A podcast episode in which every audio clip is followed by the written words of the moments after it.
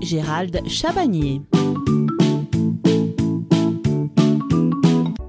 Dans ce second volet sur le furet, nous parlerons de la législation et réglementation en vigueur pour sa détention. N'hésitez pas à poser vos questions dès à présent au standard de la radio ou nous écrire par mail à l'adresse suivante voce.adesec.net, émission Passion Animale. Nous y répondrons très vite.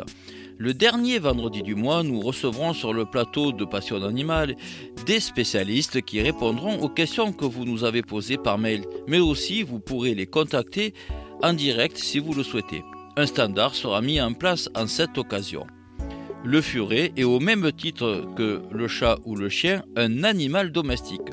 De ce fait, nous n'avons pas besoin d'autorisation spécifique pour en posséder un. L'identification, elle n'est pas obligatoire pour le furet, sauf si vous souhaitez voyager à l'étranger ou si vous vous situez dans un département officiellement déclaré infecté par la rage. Sachez qu'à ce jour, aucun département en France métropolitaine n'est déclaré infecté par la rage. Toutefois, l'identification présente plusieurs avantages. Elle permet dans un premier temps un suivi de l'animal, elle constitue une preuve de propriété en cas de litige, elle permet aussi de limiter les risques d'abandon et de retrouver l'animal en cas de fuite indispensable pour légaliser euh, le vaccin contre la rage. En effet, un vaccin rabique réalisé sur un animal non identifié n'a aucune valeur juridique. Et elle est rendue obligatoire en cas de voyage à l'étranger ou si vous achetez un furet à l'étranger.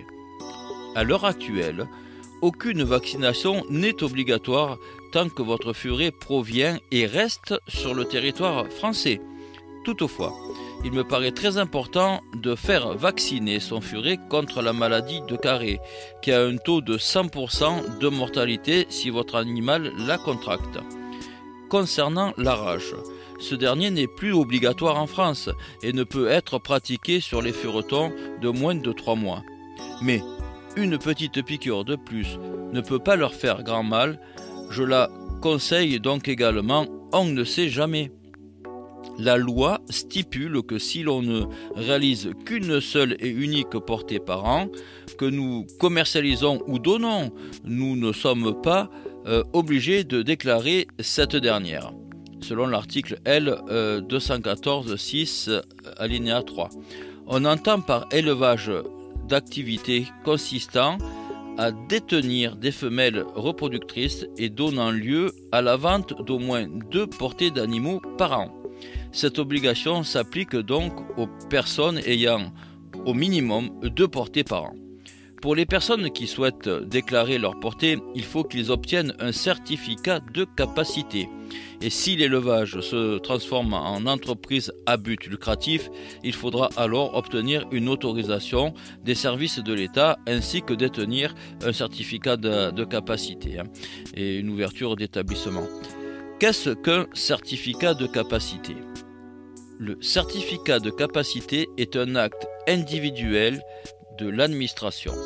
Il est personnel et incessible. Le certificat de capacité n'est pas un diplôme, mais une autorisation administrative d'exercer une responsabilité au sein d'un établissement. Si le représentant officiel, donc titulaire du certificat de capacité, quitte son emploi, une nouvelle demande doit être présentée dans les meilleurs délais par le nouveau responsable chargé de l'entretien des animaux. L'évaluation des connaissances requises pour l'exercice d'activités liées aux animaux de compagnie d'espèces domestiques porte sur six grands domaines. Premier domaine, vous serez interrogé sur le logement. Deuxième domaine, ça sera l'alimentation. Troisième domaine, ce sera la reproduction. Le quatrième point sont les soins, l'hygiène et la santé. Le cinquième, c'est le comportement. Et le sixième, bien sûr, sur la réglementation. Pour information, la loi française, comme dans beaucoup d'autres pays, considère le furet comme un animal domestique, à l'instar du chat et du chien, on l'avait déjà dit. Il ne faut donc aucune autorisation pour en posséder un. Donc soyez tranquille à ce sujet. Il est temps pour moi de vous quitter.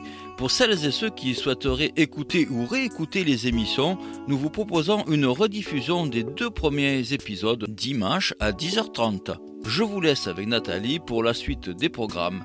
Merci pour votre écoute. On se retrouve donc lundi à 14h15 et nous parlerons de l'hygiène des cages et des gamelles. Excellent après-midi.